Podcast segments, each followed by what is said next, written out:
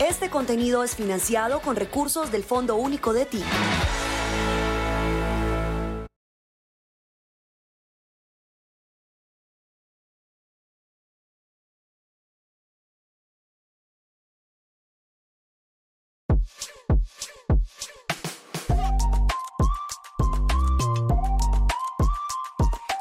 Circombia, la nueva obra de Daniel Samperospina desde el gimnasio moderno. Gracias por, por tenerme acá, es un placer. Pero por favor, siempre el me- primer invitado, el más importante.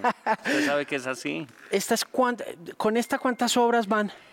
Esta noche es la octava función de Circombia. Antes estaba en el Teatro de Juan Piz González, solo ahí fue donde lo vi la primera vez. Así es, eh, en una obra que se llamaba Compe de Colombia, que cubría el gobierno de Iván Duque. Sí, ok. Esta de Circombia es un poco más amplia, com- eh, cubre, digamos, desde Álvaro Uribe hasta la noticia de hoy, desde Álvaro Uribe hasta nuestros días. 23 años de historia de nuestro país, relatada con humor, contada con humor, desde la clave, pues, de la sátira política. Hay un tema social muy importante acá Sí, pasando. ¿no? Hay varios temas sociales importantes pasando acá. Hay un tema educativo y hay un tema animal. Es verdad. Hablemos primero del tema educativo, de cómo se vincula al asunto educativo y de por qué. Sí, digamos que el propósito o la inspiración para hacer esta obra es apoyar eh, la causa de Vamos Palante. Esas son unas becas de rescate que promueve la Universidad de los Andes con la W Radio también, es la gran causa de fin de año. Eh, y lo que hacen estas becas es recoger plata para poder garantizar la educación de alumnos que son sobresalientes, que son absolutamente brillantes, que por alguna cosa de la vida tienen problemas económicos. Eh, perdernos nosotros como país, eh, que gente inteligente, gente brillante, gente meritoria, se frustre por un asunto económico, es imperdonable. Por eso es que este tipo de becas de rescate me gustan tanto y me gusta apoyarlas, de modo que una parte del recaudo de esta taquilla va para eso. Y aparte pues del recaudo de taquilla también siempre hacemos subir a un estudiante, contamos de qué se trata, vamos para adelante, a la salida en el lobby siempre hay un- unos funcionarios pues de los Andes que están recibiendo donaciones. Y la idea pues es esa, es que después de todo este impulso la gente quede sensibilizada y apoye la educación de la gente meritoria que no puede perder la oportunidad de su vida de poderse graduar, porque si la pierde también está perdiendo una oportunidad Colombia. Claro, durante el pasado mes y medio, dos meses, cuando uno lo sigue en Instagram, lo ve en La Guajira, lo ve en otras partes del país, vinculado a esta causa puntual o es otra cosa personal? Esa es otra causa, es una causa de la tienda de la empatía eh, que está llevando agua potable a La Guajira. Entonces, con el canal que yo tengo, el, espacio noticioso que tengo que se llama El Notidani, eh, pues auspiciamos también esa causa. Yo fui, hice una crónica en concreto sobre un niño que se murió de esa comunidad que yo ya conocía, yo conocía a los papás del niño y tal. Y al individualizar ese tema, eh, pues al entender que eso no era un concepto, que no era abstracto, que no es que el hambre en la Guajira o la muerte de niños en la Guajira fuera un titular que ya no le dice nada a nadie, sino una tragedia con cara como yo la pude conocer. ¿Por qué la conoció? Porque pues mi esposa trabaja en esos temas, mi esposa trabaja en la tienda de la empatía, ha estado promoviendo el mercado, abriendo mercado de, de comunidades alejadas para que puedan vender sus eh, artesanías o sus productos con un discurso de precio justo eh, a través de la tienda de la empatía, para eso existe la tienda de la empatía. Eh, y entonces a raíz de eso conocí a la comunidad de Otojorochi, que es la que hace en concreto esas artesanías pues para la tienda de la empatía. Y a raíz de conocer a esa comunidad, pues terminé conociendo a la familia González, a un líder social maravilloso que se llama Laureano González, que es un líder guayú, que además se volvió youtuber en la escuela de youtubers que tenemos ahí en, eh, con un Con amigo Abel. en común. Y, y este niño era sobrino de él, de Laureano González, y el niño se murió literalmente pues por el- la calidad de agua que deben tomar los guayús, que es un agua que pues yo conocí y que mi familia ha conocido porque pues hemos estado viajando mucho allá, un agua que yo sería incapaz de, de darle a mi hija, por ejemplo, ¿no? Mm. Eh, ¿Y qué pasa con eso, Daniel? ¿Va a pasar algo o no? O sea, más allá de los esfuerzos de la, de la tienda de la empatía, ¿hay con algo? con que- esa comunidad en concreto, sí, porque hicimos una colecta o la hizo la tienda y la auspiciamos y con la W y con muchos medios que se metieron y muchas personas y el artista Pedro Ruiz donó una obra que se vendió muy bien y tal. Y esa comunidad, pues claro, ya va a tener una solución de agua definitiva, de agua potable. Y no solo eso, sino que íbamos por 150 millones y, y logramos recoger casi 600. Entonces pudimos ayudar a cinco comunidades. Pero son cinco de, de, de 500, ¿no? Entonces, ojalá que el gobierno que hizo un compromiso con La Guajira pues pueda honrarlo, pueda cumplirlo, porque me parece bien encaminado poner la lupa allá. Es increíble que allá sucedan cosas y mueran niños por cosas que se erradicaron hace siglos de la humanidad. Eh, entonces me parece que, hayan- que está bien que hayan puesto el, el ojo en la miseria de La Guajira. Sí. Eh, y ahora ojalá pues que demuestren que son capaces de ejecutar esas buenas intenciones, ojalá. Yo hace un año y medio estaba con el equipo de podcast hablando con Rubén Albarrán de Café Tacuba y yo no sé si se acuerden que es muy parecido a la causa de Daniel, a la causa de Rubén con varias comunidades indígenas y aborígenes en, en, en ciertas partes de México, pero creo que con Rubén me pasó una cosa distinta que con usted frente a la discusión y es que para él como desde la perspectiva política no hay nada que hacer. Él como activista social, como músico de- del México profundo y del México urbano, tiene y siente la responsabilidad de ir y acompañar a algunas de esas comunidades que, como usted bien dice, también pasa en México, son centenares frente a lo poco que se puede hacer. Pues le decía yo, ve y cambiará el tema gubernamental y me dijo, "Mm, mm, va a ser siempre igual. Bueno, no sé, yo, yo espero no ser tan pesimista. Lo entiendo, o sea, entiendo ese escepticismo. Pero yo, yo tengo ánimo como para pensar que no, que uno puede hacer cosas. Hay que y- eh, Ideologizar. desideologizar eh, nos como sociedad. Creo que la polarización llevó a que todo el mundo esté ideologizado y eso le ha hecho muchísimo daño al país y, y nos intoxicó a todos. Eh, pero creo que en la medida en que uno puede ayudar, puede ayudar y debe ayudar y creo que hay muchas maneras de ayudar y que hay que ayudar en general. ¿Cómo se complementa la comedia con ese espíritu de ayuda? Qué difícil, pues no sé, en el caso concreto de Circombia, pues por, es por algo concreto que es la taquilla, obviamente, y también porque el mensaje es un poco ese, es decir, aquí hay que estar unidos en torno a la educación y no tiene ningún sentido estar peleando por líderes políticos, está demostrado que los políticos promueven peleas e inoculan odios en los demás que ellos después no padecen, porque los políticos después se arreglan. Los políticos no tienen, no tienen principios, tienen intereses y se mueven conforme a sus intereses. Y el día menos pensado, Uribe y Petro se van a volver a amistar con absoluto cinismo y con absoluta seguridad, mientras eh, los adeptos a cada uno de ellos se van a matar. Entonces, pues no tiene ningún sentido y creo que el sabor que queda después de esta obra es ese, a través del humor, claro pero uno dice, estas personas se han reído de nosotros todo el tiempo, riámonos de ellas. ¿Cómo puede haber familias que se viven por culpa de Petro, o de Uribe, o de Santos, o del que sea? No tiene ningún sentido, es ridículo, es absurdo, es un exabrupto. Entonces, esta comedia ayuda a entender eso, a que uno no puede pelear por políticos, que no vale la pena, que de verdad no vale la pena, que es una idiotez, y que al revés, uno puede unirse eh, eh, y, y, ponerse de acuerdo y burlarse de ellos y no pasa absolutamente nada. Eh, pero ya pues el tema social es más difícil de, de tratar, ¿no? Eh, no sé, por ejemplo, con esta cosa de la Guajira lo que hice fue una crónica que no era en mi tono humorístico, una crónica que era la historia de ese niño en concreto, de Gabriel José González, el niño de un año y medio que se murió. Eh, pero bueno, es simplemente una intención también, ¿no? Hmm. Claro. El tema de los animales, ¿cómo entra ahí a jugar? Usted eh, está en la foto con los gatos, eh, sale con el perro, hábleme de eso. Sí, pues eso yo creo que está como en la, no sé, eh, como en la naturaleza que tengo. Siempre me han gustado los animales. En la casa hemos tenido de todo, perros, gatos, bueno, elefantes tuvimos en la familia. o sea que todo tipo de animales realmente lagartos, todo. Un poquito. Y, y entonces, bueno, entonces, eh, Eh, sí, hace, hace unos cuatro años sucedió la noticia de un perro al que todo el mundo rechazaba en el, en el distrito, que salía pues a las jornadas de adopción que hacen en el distrito con perros rescatados. Sí. Y nadie lo adoptaba al puto perro porque era horrible. tenía unas manchas de piel a, la, a la vista, como parches sin pelo y tal. Y eso le causaba mucha impresión a la gente. Entonces rompió récord en el distrito de jornadas a las que salía sin que lo adoptaran. 11 jornadas que regresaba nuevamente a su frío guacal de cemento.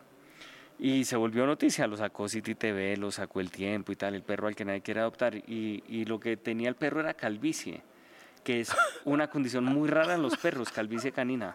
Eh, entonces, claro, a uno se le concentra la calvicie pues acá porque es donde tiene el pelo, pero si uno tuviera pelo por todos lados, pues tendría parches como los perros, como este perro, por todos lados. Entonces parecía como, como con engrudo, como quemado, como canchoso, y por eso la gente lo rechazaba.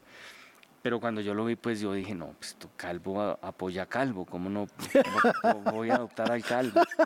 Y entonces mi esposa dijo, no, por nada del mundo, ya teníamos tres perros en la casa, dijo, ya es, no más. Hay suficientes perros y suficientes calvos también.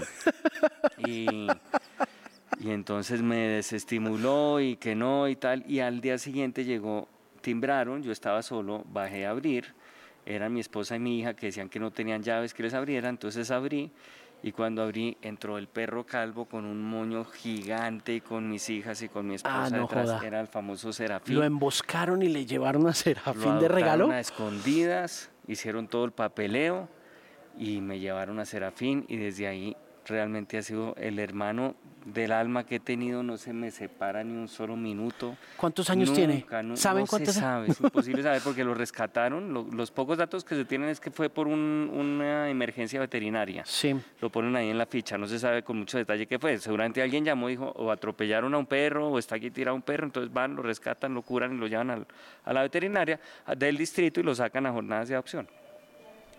Eh, y, no, siempre he sido muy perruno y tal. Y después... Pero venga, con, Serafín, eh, ¿qué tan fácil fue?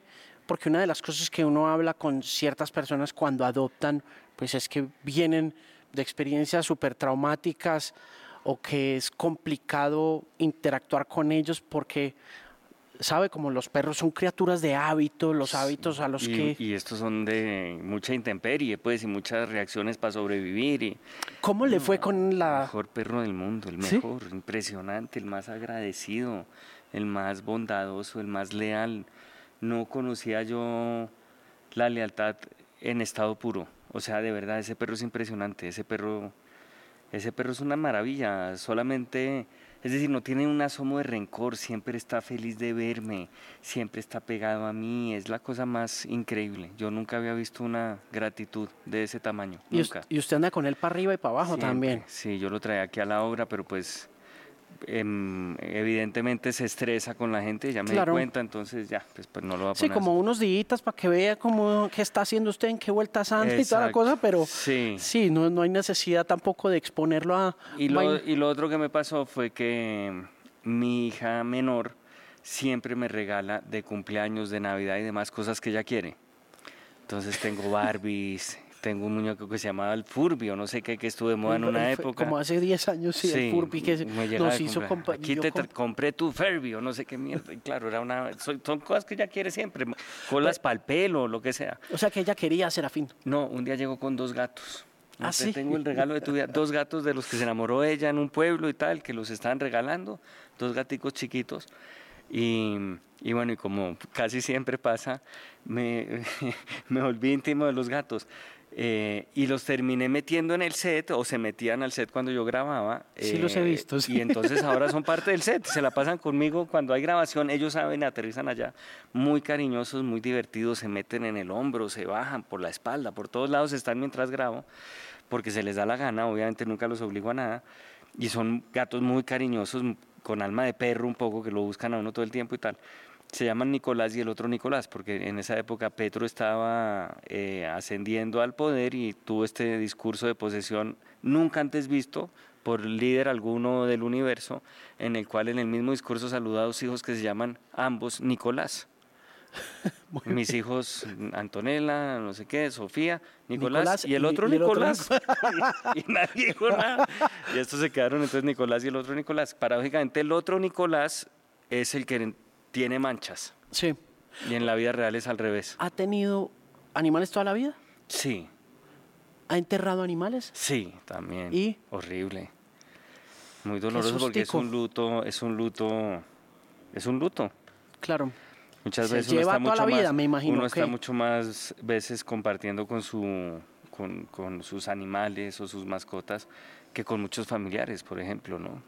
Entonces, ¿Hay algún tip? ¿Tiene que darme algún tip? No, eso es terrible. No, no, no, eso es un dolor como, pues como el dolor de un luto real, ¿no? Es terrible. Sí, no, pues es que es en realidad un... Es un luto. Es un luto real. ¿Hasta cuándo va la serie?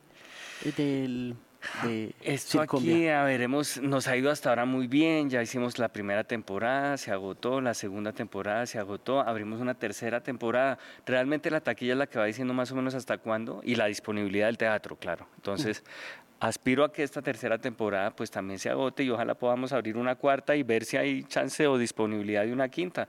Y todo lo, que se pueda. Lo bueno de esta obra es que es un poco imperecedera en el sentido de que es más actual y menos coyuntural. Es decir, de verdad cuenta dos décadas, la historia del siglo XXI eh, de nuestro país en clave de sátira. Entonces, pues al final no se pudre tan rápido, porque es una forma de recontar, es una forma de resumir, de hacer memoria, de acordarse de las elecciones del 2010, de acordarse de Gis Medina, de acordarse un montón de personajes que han hecho de este país un circo o que han ayudado a demostrar que este país es un circo. Pues eso, Gis Medina, ¿no? negociar el articulito que permitía reelegir a un presidente en el baño de Palacio. Eh, eso solo pasa acá, porque somos de verdad un circo de país. Eh, y todo está pues muy documentado, con videos, con fotos y demás. Pero todo eso ayuda a hacer memoria. Entonces, eh, pues después de acá no sé para dónde vaya, pero es una obra que ayuda a contar nuestra historia reciente. Me gustaría darla afuera, por ejemplo, en muchas comunidades de colombianos que viven afuera y que seguramente disfrutarán de que uno eh, les eche el cuento allá. Y, y bueno, y aquí estamos firmes. Cada que hace las obras, arranca usted mismo a hacer la promoción de la boletería, de la taquilla, y lo veo remando. Duro. Durísimo. Mm. Como que las dos primeras funciones son las más difíciles, ¿no? Sí. Y ya después. Si la obra es buena, porque eso tiene una naturaleza de promoción muy rara, la, del teatro, que es el voz a voz. Claro. el voz a voz ayuda. Si el voz a voz es bueno, generalmente la obra despega. Si no, aunque uno le meta todo lo que le quiera meter, no despega. ¿Le ha pasado con alguna? Gracias a Dios no. Hasta ahora, pues primero ha sido una insolencia, porque realmente yo me preparé, estudié, me visualicé desde siempre como periodista de prensa, como periodista de medio escrito, que era lo que a mí me gustaba, para lo que me preparé de verdad. Yo estudié literatura precisamente para ser un pues para ser un periodista, pero un periodista de ese formato. Y ni siquiera de periódico, sino de revista, que era en teoría el formato que más me gustaba, porque el periódico era demasiado desechable.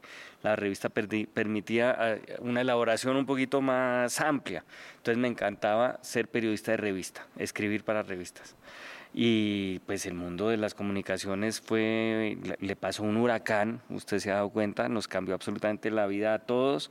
Somos una generación en medio de todo favorecida porque somos una especie de bisagra entre el mundo analógico y el mundo de hoy, o sea, una generación que ha tenido un pie en cada uno de esos mundos y eso pues nos da al menos el privilegio de haber sido testigos de un cambio de era, ¿no? Era como, yo lo comparo como con ser monje en los monasterios, cuando los amanuenses pasaban los libros a mano y esa era la única manera de multiplicar el conocimiento, que un monje se encerrara ya durante tres años y pasara eh, copiara a mano el libro que le había llegado. Eh, lo comparo con ser un monje de esa época cuando Gutenberg inventa la imprenta. Entonces somos testigos de, las de, esos dos momentos. Eh, la imprenta de hoy pues es el Internet. Eso cambió absolutamente todas las leyes que nosotros entendíamos y conocíamos de la comunicación, con cosas buenas y con cosas malas. Pero a mí en concreto me trajo la oportunidad de poderme reinventar en el sentido de armar una audiencia a través de los canales digitales de los que se dispone hoy en día de forma gratuita, gracias a las redes. Y con esa audiencia pues tratar de encontrar nuevos formatos para monetizarla con el mismo contenido, pero adecuado. Entonces, en este caso, pues es el formato escénico, ¿no? Que se trata de venderle a esa audiencia en concreto boletas. Si le gusta mi contenido, venga y véalo de esta manera y compre una boleta. Y así pues monetizo el contenido que hago. Toca hacer una vuelta mucho más larga, ser más audaz, perder un montón de miedos. Pero yo estaba hecho para escribir en revistas, no para hacer obras de teatro, de modo que el simple hecho de haberme aventado ya era un logro.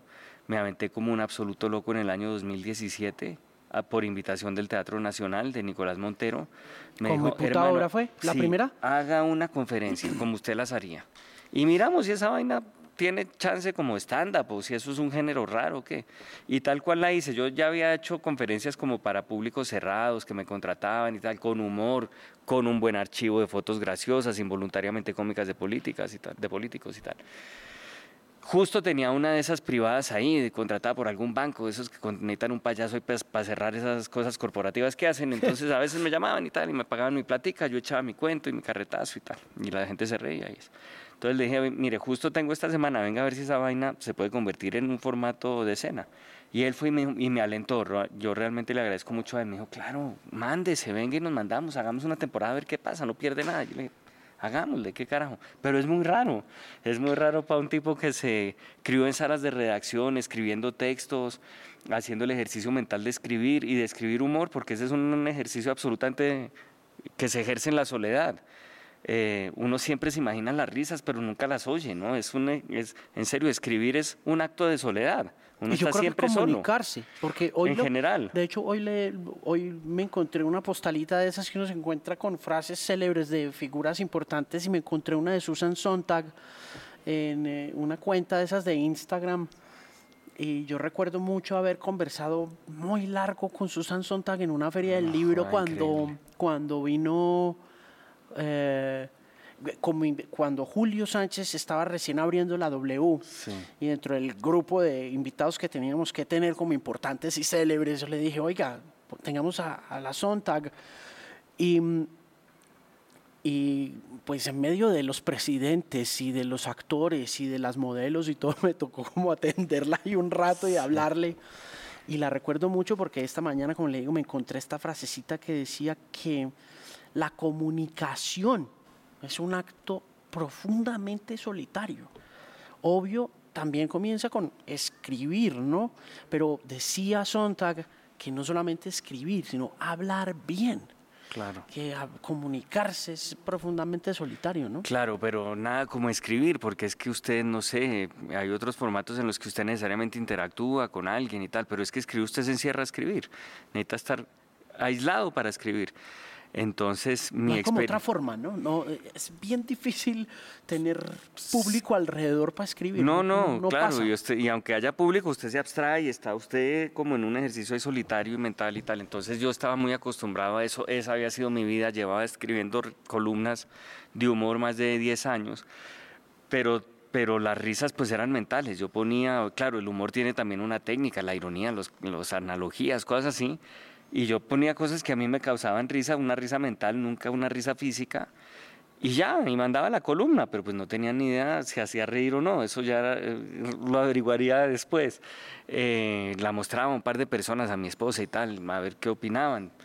Pero ya cuando me tocó volcarme al escenario, eh, con la autoconcesión que me hice de, de, que me dejaran escribir. Yo le dije a Nicolás Montero cuando montamos la vaina, yo le dije, mire, yo me siento incapaz de aprenderme un texto, me siento incapaz de improvisar.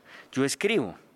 Si yo puedo traducir este formato mm, escrito, si puedo seguir ejerciendo mi labor de escritor con el formato escénico, pues es perfecto.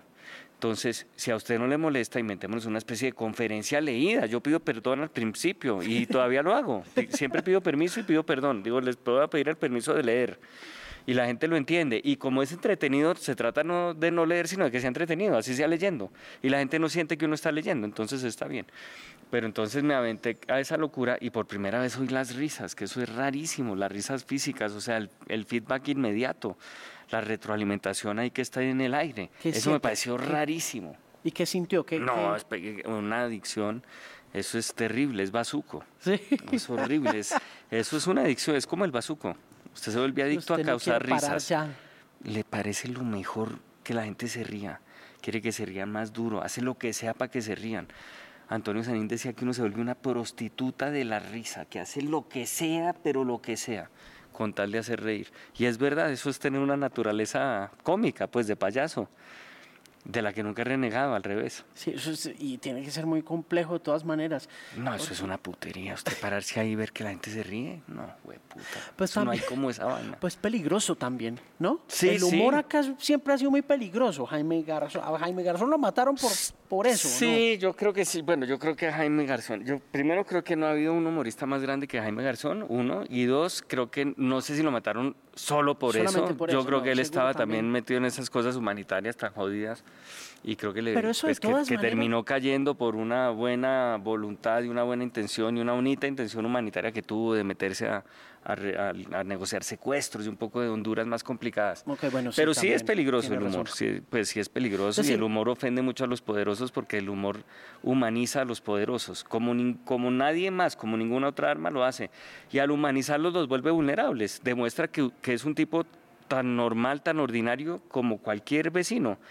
Y sobre todo en los líderes que son caudillos, eso los ofende profundamente, eso les mata su, su articulación narrativa, les mata eh, la arquitectura que tienen como de, su propio liderazgo, porque, porque el líder mesiánico pues es un mesías, puta, es un tipo incontrovertible, que solo dice la verdad y que hay que seguir con los ojos cerrados esos líderes que inspiran fanatismos, pues. El humor es un antídoto contra el fanatismo, porque el humor es una forma de escepticismo, de dudar, de decir, este huevón que se cree que es Jesucristo no es Jesucristo, este es un tipo que mire, tiene la cremallera abierta. Mire ese detalle. Jesucristo tiene la, o sea, ¿cómo lo pueden ver como un Mesías si es un tío, en fin, hay detalles que uno puede encontrar y eso es lo que hace el humor, para humanizar a los demás, para demostrar que aquí nadie puede ser mesías de nadie y eso es mortal en la política, eso los vuelve locos y por eso sí puede ser peligroso el humor. ¿Tiene inspiraciones, por ejemplo, para hacer notidani en cosas que han pasado en formatos similares en otros mercados como, no sé, Jon Stewart o Stephen Colbert o cosas sabe así? que yo no sigo tanto gring, no he seguido tanto a los gringos. Hmm, o sea, es más auténtica la cosa desde esa mirada. Mis referencias son más literarias, casualmente. Ok. Pues porque más vainas de escritura. Porque como eso este formato de noticia. Y no, y, es, audiovisual, sí, claro. Es como, no, uno cuando uno ve los clips en TikTok o los ve en Instagram, usted tiene muy, y los, usted lo sabe, no solamente desde la experiencia digital, sino desde la experiencia ya con públicos, la experiencia con columna larga, largo formato, eh, hola soy Dani, pero se, tiene segundos para que se produzca la explosión. Sí, yo creo que lo que tiene ese formato más que, más que digamos que ver un norte hacia unos tipos que además son unos genios para otras cosas también, para entrevistar, por ejemplo. Por ejemplo, eso que hace Juan Pérez González me parece complicadísimo. Yo me siento malísimo para hacer algo así, que sentar a un personaje, eh, irle sacando cosas y tal. Este realmente es un formato que también es escrito, esa es la trampa. Yo escribo el, libreto y eso tiene un ritmo de escritura, pero al final son juegos de palabras. Es un poco una versión audiovisual de, del estilo de humor que yo hacía en las columnas, por ejemplo. Eh, y ejercicios de observación. Yo creo que el humor es sobre todo observar, observar, coger una foto y observarla, la foto de la posesión de Petro. Y cuando digo foto también puede ser el video, el video de la posesión de Petro diciendo los dos Nicoláses por volver al mismo ejemplo. Pues eso probablemente se le haya pasado a mucha gente, pero el humor es prender un radar para que uno pueda detectar lo ridículo.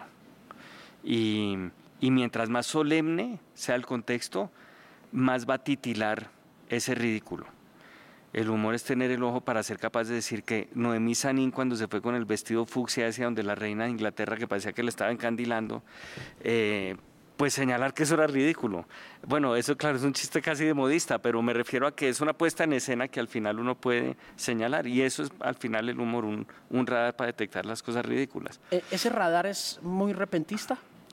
Sí, claro. Porque cuando uno está sentado por ahí tomándose un tinto con usted o alguna cosa, el humor le sale. Sí, uno lo mira rápido. Y obviamente puede haber un ejercicio un poco, una introspección un poco más profunda, pero pues claro, los primeros chistes afloran ahí muy rápidamente. ¿Y cómo hace? Yo, yo creo que a veces mi humor es más como de como de ese humor en voz baja que uno tenía a veces con los amigos cuando se sentaba en la última fila, una cosa así, que comentaba en voz baja cagadas que pasaban o que el profesor tenía el mechón no sé cómo, que ese al final es un humor de observación. ¿no? Claro, pero cuando lo publica, deja de serlo para volverse una observación muy pública, ¿no? Sí, claro. Y, lo puede meter en, lo ha metido en problemas. Totalmente, claro, desgraciadamente sí, por lo que decíamos que además el humor ofende en particular a cierto tipo de poderosos, porque no saben cómo hacer ante el humor. Entonces, claro, uy, yo he tenido enfrentamientos muy agrios con Uribe en un momento determinado, con todo el fanatismo uribista y ahora los tengo con todo el fanatismo petrista. ¿Cómo lidia con eso? Uy, es ¿Cómo agobiante. lidia con el hate? Es muy agobiante, pero... Porque es que además usted está al frente de su social media. No sé cómo lo logra, no sé cómo aguanta.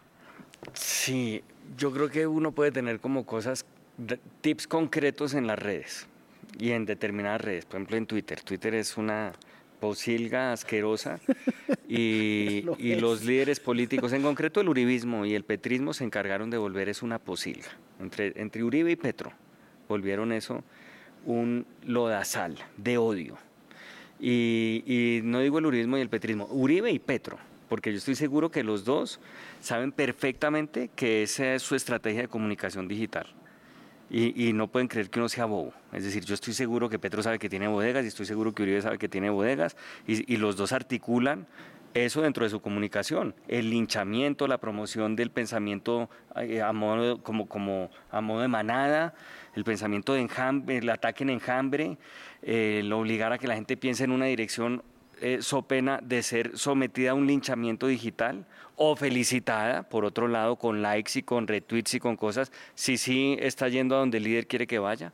Todo eso es articulado, que no vengan a decir pues que fue a espaldas ahora de ellos. sí, Entonces... Eh, entonces, no, ellos, ellos volvieron Twitter una, una, una trinchera insoportable. Pero bueno, es lo que hay, toca estar ahí también, porque ¿qué hacemos? Uno se retira aculillado y le deja eso a ellos, pues no, no, tampoco. Entonces, no, yo creo que toca aguantar y el periodismo es también tener pantalones para aguantar eso, tener carácter para aguantar eso, no hacer las cosas por likes. Y sobre todo en esta época que es tan fácil uno irse por ese estilo de colombinas y de premios, ¿no? El retweet, el like, la cosa, la felicitación así digital que ahora eh, la exponen de esa forma para que uno se vuelva adicto a eso también, ¿no? ¿No es adicto? no, yo creo, que, yo creo que un poco obsesivo, sí, claro. Sí, sí, creo que ¿Tiene, sí. ¿Se mide? No, no, una cagada, pero no. o sea, no. Se, se, levanta por la mañana y hace como yo. Sí, miro la. Sí, horrible. Pero bueno, también lo hago para ver qué contenido hay que me pueda servir para el notidad y tal, no solamente para engancharme, pero sí me engancho, claro, es, es, fácil engancharse. Y hay que no engancharse. Creo que uno de los secretos es no engancharse con eso, no encabinarse, no creer que eso es el mundo, no verse rodeado de eso. Hacer, por ejemplo, la obra me sirve mucho para claro. eso le amplía físicamente pues usted la realidad. dice cuál es el problema esta vaina vive repleta se han agotado las ocho funciones llena de gente que viene aquí a reírse que me trata con cariño y demás donde yo creyera que el mundo fuera Twitter pues estaría muerto juraría Claro. que de verdad no puedo salir a la calle porque me matan literalmente me matan Sí, si, claro. si yo si el odio de Twitter se trasladara a, a la atmósfera diaria de la calle pues yo creo que no habría sobrevivido ni un día. En el primer día me habrían matado por no ser petrista, por ejemplo, o por no ser uribista. ¿Lo acompaña alguien en el, el ejercicio de revisión de la obra? Le dicen, este está chévere, este no tanto. ¿qué? Sí, yo trabajo con Mariette, que es mi sobrino, que es eh, un sobrino que nació en España, pues nació acá, pero vive en España desde los dos años y se vino aquí antes de la pandemia, es periodista, se volvió personaje del noticiero que hacemos, es como lo contrario a mí. Sí, Él- yo lo he él- visto. él no habla mal de Colombia, habla bien, descubre a Colombia, eh, demuestra que las- los disparates que pasan acá también pasan en cualquier otro país del mundo, como en España y en los países del primer mundo. Tiene pelo, o sea, es completo, le gusta la changua, esa es mi antítesis, pues. Y, mm, Y entonces con él ahí pimponeamos, claro, algunas cosas y tengo un equipo de editores muy bueno y creo que el ritmo que tiene el noticiero es 100% digital, es muy frenético, muy rápido, por minuto tiene que haber dos o tres imágenes para que el ojo no se aburra, porque a veces se van 40 minutos y hay que tener a la gente medio hipnotizada con el ritmo, pues creo que ahí en digital la clave es el ritmo. Y, y por eso creo que es un noticiero 100% digital, no, no, no sé, es decir, no no, no me sentiría bien, pues no lo he intentado. O por lo menos haciendo otro formato, ¿no? Esas cosas que son, venga, siéntese y no sé qué, y vamos a hablar durante dos horas a ver qué sale, no sé. Eh, hasta ahora he encontrado esto, pues no sé. ¿Ese ritmo lo dicta la edición? El libreto. El libreto. El libreto está escrito casi como si fuera un verso en el sentido de, de que las extensiones de las líneas importan. Eh, y lo voy leyendo línea a línea. Claro. Voy avanzando línea por línea. Esa frase pareció digna de Armando Benedetti. en una fiesta.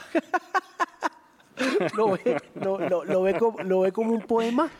Es decir, lo leo como un poema, no es que sea un poema, pero, pero claro, entonces una frase larga, otra corta, dos cortas, no sé qué, todo eso, y voy indicando foto, video, no sé qué, video, y los editores sí tienen un gran sentido del ritmo para ver que la referencia de video que pongan no se demore más de lo que se debe demorar ni menos tampoco. O sea, es un tema de ritmo, es impresionante. El ritmo creo que es todo en ese formato digital.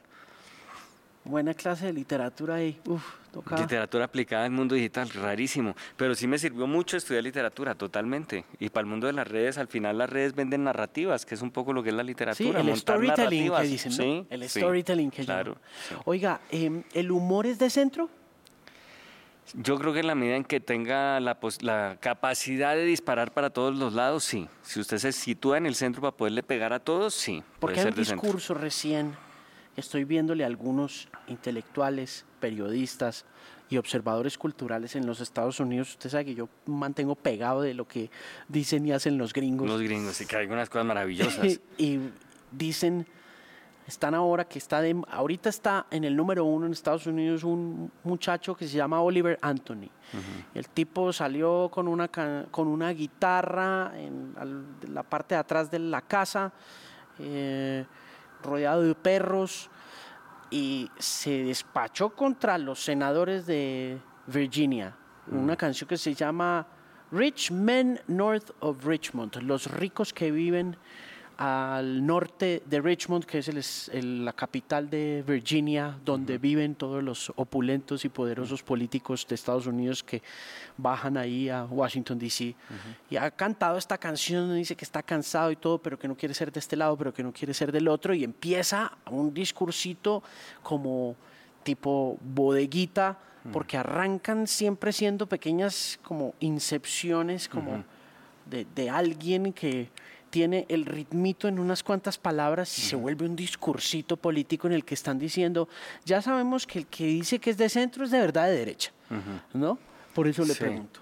No, yo no creo. ¿Cierto en absoluto no? es mentira. Eso es mentira. Eso es una manipulación, una articulación del discurso de la izquierda. Es decir, que el que no sea de, de, de, izquierda, entonces es de derecha. Es decir, es la categorización más básica, más binaria, con la cual pretenden dominar eh, las narrativas, dominar y manipular a la población para que uno vea la realidad así, ¿no? La inteligencia es, está en matizar, está en ver los grises, en entender que las situaciones no son ni blancas ni negras. Y ese pensamiento bodeguero de que no, de que la cosa es o blanca o negra, o que usted está con uno o está contra uno, es exactamente lo que busca un líder político que pretenda dominar a través de la polarización. No, no, yo no me siento en absoluto derecha, yo no me siento en absoluto de, uribista, por ejemplo, y en absoluto me siento tampoco petrista, ni de izquierda. ¿Por qué me quieren categorizar así? Además, uno no tiene por qué meterse en ningún molde de ninguna naturaleza. Yo creo que tengo muchas cosas en las que puedo concordar con eh, pensamientos de derecha, como el libre mercado, y muchos otros en los que puedo ideológicamente concordar o estar de acuerdo con eh, pensamientos de izquierda, ¿no? ¿Cuál es el problema? Entonces yo creo que esa cosa que utilizan las bodegas y los liderazgos mesiánicos que hacen política a través de las redes sociales se basa mucho en eso, en la estigmatización, eh, en, destruir cualquier asomo de matices, de colores grises, de gamas, en decir que una persona o es una cosa o es la otra. Y eso es lo que hay que combatir, exactamente ese tipo de pensamiento. A mí me dicen, claro, que soy un, eh, uribista de tenis. Y del otro lado también me insultan, ¿no? Que soy un comunista del chico. ¿Qué puedo hacer?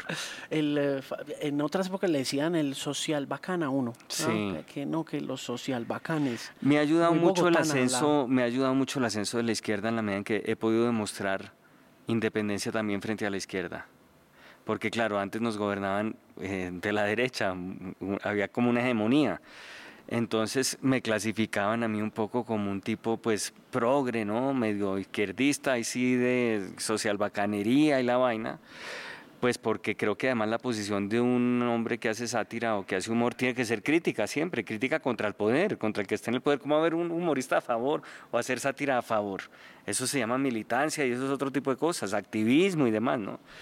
Em, entonces el ascenso de Petro me demostró también que ante la barbaridad que está cometiendo el gobierno, la cantidad de excesos, de exabruptos y de locuras, yo también podía señalarlos. Y eso pues me ha, ayudado a ganar también un espacio en el que ven que pues sí, yo, yo puedo ser crítico con todos los sectores y ya. ¿Cómo siente el periodismo frente al gran debate de la independencia en él?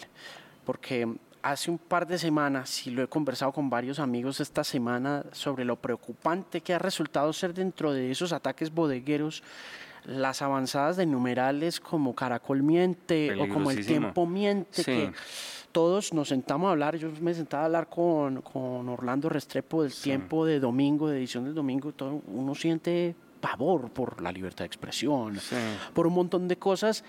Eh, pero al mismo tiempo le decía yo a Orlando hoy por la tarde, hombre, pero de todas maneras, por ejemplo, la, mirada que se tuvo frente en algunas instancias, no en todas, pero sí en algunas instancias del periodismo grande, corporativo, de, el tema de Brecht, del tema Corficolombiana y estas vueltas, ese comunicado que se repite incesantemente como una orden de alguien por allá arriba, y me quedaba pensando,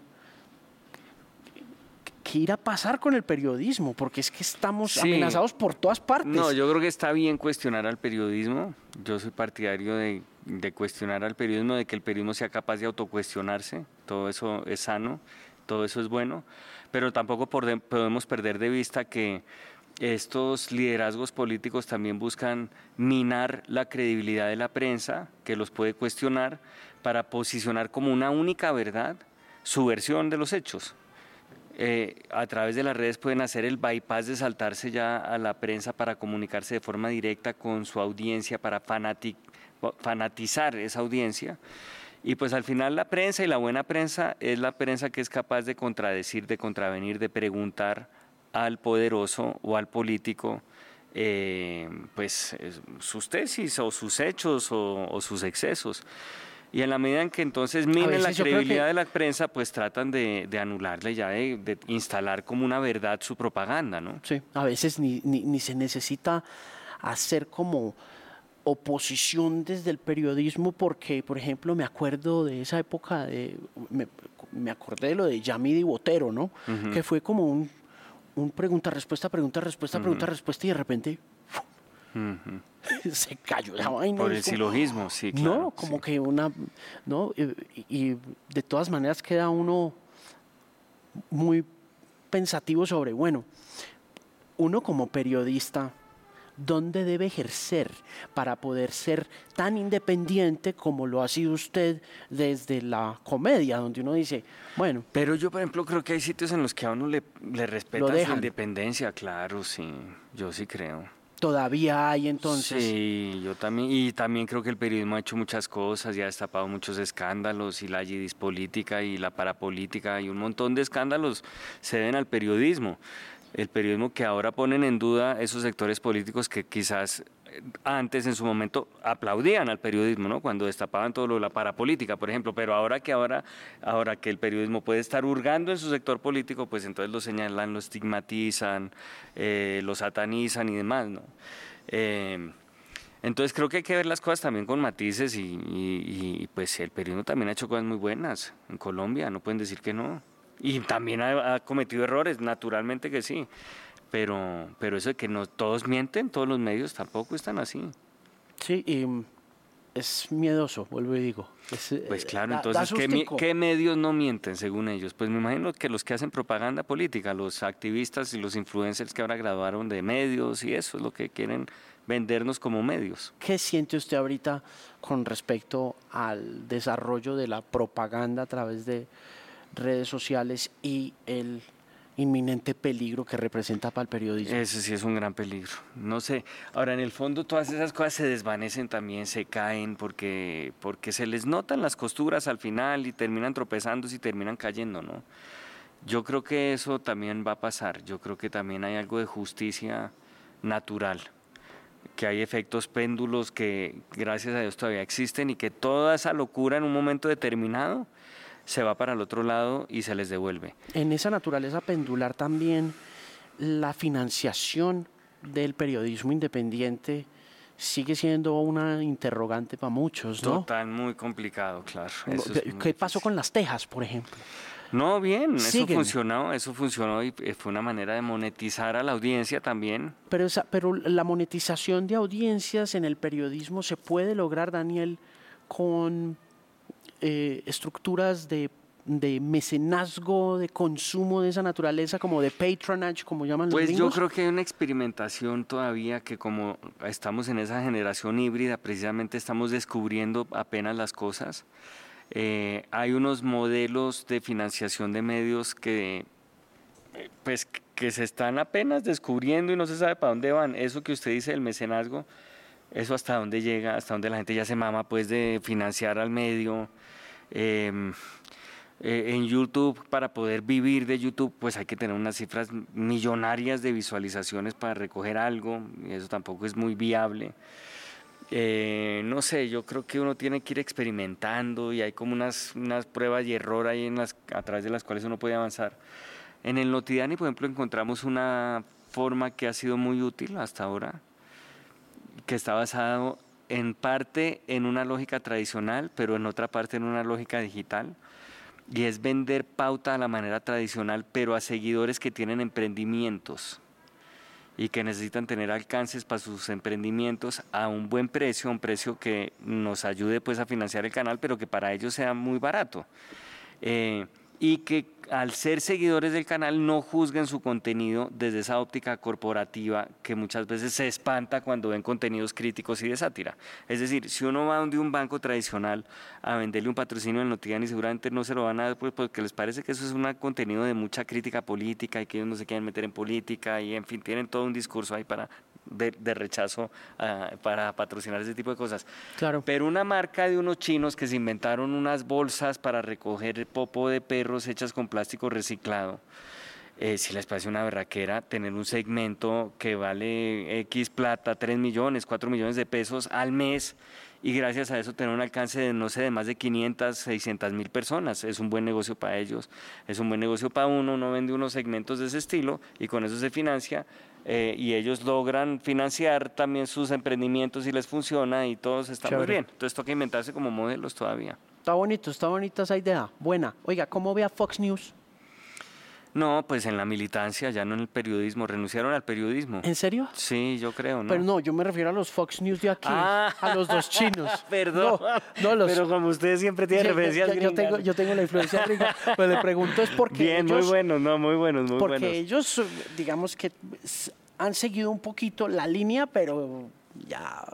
Sí, es decir, ellos han, han, digamos que corrido la cerca del humor, de lo permitido en el humor hasta excesos en los cuales han, han puesto pues en, eh, han estado a punto de la electrocución más o menos. sí, total. Eh, pero a mí me parece que, que, es necesario ese tipo de humor para que una sociedad respire eh, y está bien. Está bien que, es decir, claro, hay, hay, en términos generales lo digo, ¿no? Habrá cosas con los chistes que me hieren un poco a mí a veces y tal, y, pero, pero en términos generales me parece que eso que hacen es bueno, me parece que es bueno que haya alguien que toree la corrección política, que eso es sano para la sociedad, que eso desintoxica a la sociedad, les permite respirar burlarse de lo que nadie se burla, de lo que nadie es capaz de burlarse en voz alta, tiene un gran valor. Eso en el fondo es bueno, es útil para el alma y ellos cumplen esa labor. ¿Cómo ve a Petro? Bien, con mucha gratitud. Mucha gratitud porque veo que cada vez eh, va a ser más necesario hacer una obra solamente basado en él. Este Circombia pues es una especie de obra transitoria. Eh, ¿Pensó en algún momento que no le iba a dar material? No, sí, yo siempre le tuve un poco de fe a Petro, la verdad, es decir, en el sentido de que nos iba a inspirar a los humoristas, porque siempre, lo he seguido desde siempre, en la alcaldía de Petro, la alcaldía de Petro era un desastre y era, hacía cosas muy involuntariamente cómicas, como alcalde era un nombre muy risible, entonces yo sí sabía que él nos iba a ayudar a nosotros los humoristas, pero jamás imaginé que tan rápido y de tantas maneras como cuando ahora lo veo de presidente. Me parece que ha hecho un gobierno... Eh, muy inspirador para la sátira. Oye, ¿y Cambio cómo está? ¿Bien? Pues Cambio bien, yo estoy en Los Danieles, que está, digamos que al lado de Cambio, pero no dentro de Cambio. Eh, y respondo más por los Danieles que por cambio, pero pues supongo que va bien cambio. Porque es un periodismo, ese sí que es bien independiente y bien solito, ¿no? ¿El de cambio o el de los Danieles? Los dos. Sí. Los dos están como pues el de los Danieles fue una forma de armar una especie de balsa ahí ya cuando empezó el Titanic de todo lo que había sido semana antes, eh, una balsa de escape para poder seguir escribiendo columnas y es un portal de columnas y esa es su vocación y es lo, lo único que ha pretendido ser. Seguir publicando columnas los domingos, como lo hacíamos Daniel Coronel y yo en semana. Y eso se ha mantenido, se integró pues mi papá, que eso ha sido muy bueno, Ana Bejarano, que me parece que ha sido la gran revelación así en la prensa últimamente, en los medios escritos. Eh, entonces, pues como proyecto creo que va muy bien. Buenísimo. Gracias por tenerme nuevamente aquí en este auditorio maravilloso del gimnasio. Esta es su casa, de verdad, de, verdad.